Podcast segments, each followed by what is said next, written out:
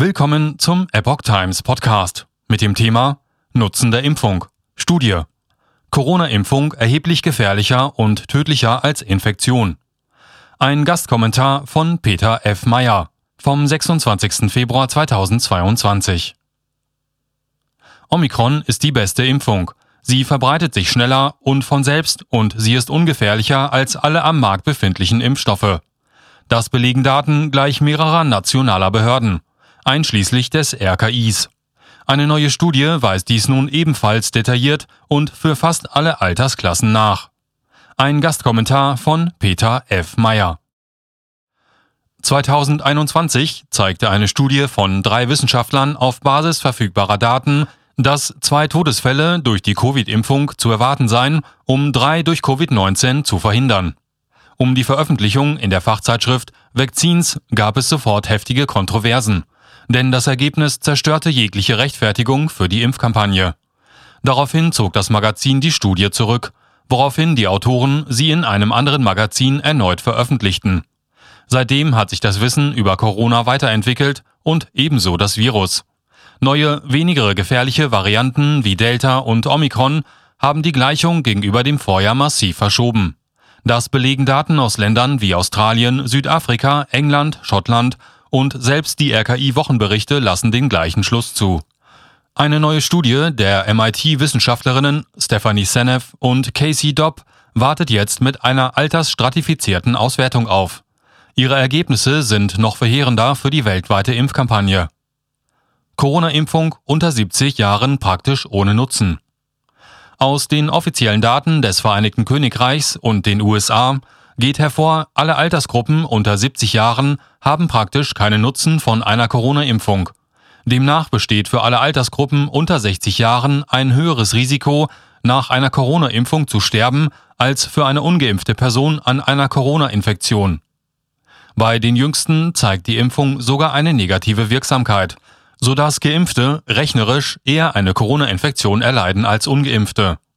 Laut der Studie ist die Analyse konservativ weil sie die Tatsache außer Acht lässt, dass impfbedingte Nebenwirkungen wie Thrombose, Myokarditis, Gesichtslähmung und andere impfbedingte Verletzungen zu einer verkürzten Lebenserwartung führen können.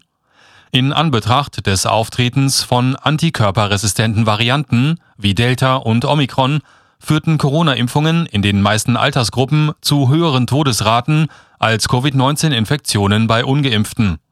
Insofern stelle sich die Frage, ob und inwiefern eine Impfpflicht unethisch und kontraproduktiv sei. Positive Bilanz nur wenn Nebenwirkungen ausgeblendet werden. Negative Auswirkungen zeichneten sich dabei bereits in den Zulassungsstudien von BioNTech und Moderna ab. Erst wenn man in letzterer Todesfälle und schwere Erkrankungen durch die Impfung ausblendet, ergibt sich ein Nutzen. Bezieht man sie in die Rechnung ein, so ist die Bilanz eindeutig negativ. In ihrer aktuellen Studie zogen Seneff und Dobb die detaillierten Aufzeichnungen über die Covid-19-Mortalität nach Impfstatus und Altersstufe heran. Dabei verwendeten die Forscherinnen Daten eines einmonatigen Zeitraums, 16. Januar 2022 bis 6. Februar 2022. Für den Schaden durch die Impfungen wurden die Schätzungen von Pentacetos und Seligmann zu den Gesamttodesraten durch Impfungen in den USA herangezogen die mit glaubwürdigen Analysen des Meldesystems für Impfstoffnebenwirkungen VERS der US-amerikanischen CDC übereinstimmen. Diese zeigen, dass die Meldungen von Todesfällen in den USA an die VERS-Datenbank um den Faktor 20 zu niedrig sind. Die Ergebnisse aus diesen Daten haben die Autorinnen die relativen und absolute Risikoreduktion errechnet, die sich mit der Covid-Impfung ergeben. Insbesondere in jüngeren Altersklassen zeigen sich dabei keine oder sogar negative Wirksamkeiten, sprich ein erhöhtes Risiko, nach der Impfung an oder mit Corona zu sterben. Für Personen über 80 zeigte sich eine eindeutige positive Wirksamkeit. Gleichzeitig betrachten Seneff und Dobb die Impftodesraten für jede Altersstufe. Kombiniert man dabei Daten, ergibt sich für alle Altersklassen unter 60 ein negativer Nettonutzen, das heißt ein erhöhtes Sterberisiko nach der Impfung. Mit anderen Worten, die Covid-Impfungen führen bei allen Personengruppen unter 60 Jahren zu einem Nettoanstieg und nicht zu einer Verringerung der Sterbewahrscheinlichkeit. Bei den über 60-Jährigen ist der Nutzen der Covid-Impfungen vernachlässigbar und reicht von einer Verringerung der Sterbewahrscheinlichkeit um 0,0016 Prozent, Nutzen für 16 von einer Million Personen, bei den 60 bis 69-Jährigen bis zu einer Verringerung der Sterbewahrscheinlichkeit um 0,0289 Prozent, 289 von einer Million, bei den über 70 bis 79-Jährigen. Das hohe Sterberisiko nach Impfung im Vergleich zum geringen Nutzen der Risikominderung durch die Corona-Impfung ist daher nicht akzeptabel, insbesondere wenn man bedenkt, dass kostengünstige, wirksame Behandlungen zur Verfügung stehen, die die Covid-19-Todesrate um bis zu 90 Prozent oder mehr reduzieren, wenn Hochrisikopersonen sofort nach Auftreten der Symptome behandelt werden. Insgesamt zeigen die Daten, dass eine Corona-geimpfte Person mit größerer Wahrscheinlichkeit innerhalb von 30 bis 60 Tagen nach der Impfung stirbt, als eine ungeimpfte Person innerhalb von 60 Tagen nach einem positiven Covid-Test, und zwar in allen Altersstufen unter 60 Jahren. Laut den Daten schadet die Impfung demnach umso massiver, je jünger die Geimpften sind.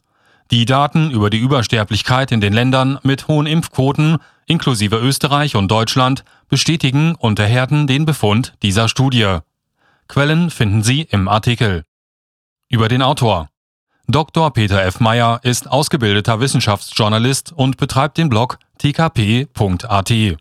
Dort berichtet er täglich über aktuelle Ereignisse in Wissenschaft, Technik und Politik. Dieser Artikel erschien im Original auf dem Blog von Dr. Peter F. Meyer unter dem Titel Daten aus USA und UK. Covid-Impfung erheblich gefährlicher und tödlicher als Corona-Infektion. Redaktionelle Bearbeitung Epoch Times. Dieser Beitrag stellt ausschließlich die Meinung des Verfassers dar. Er muss nicht zwangsläufig die Sichtweise der Epoch Times Deutschland wiedergeben.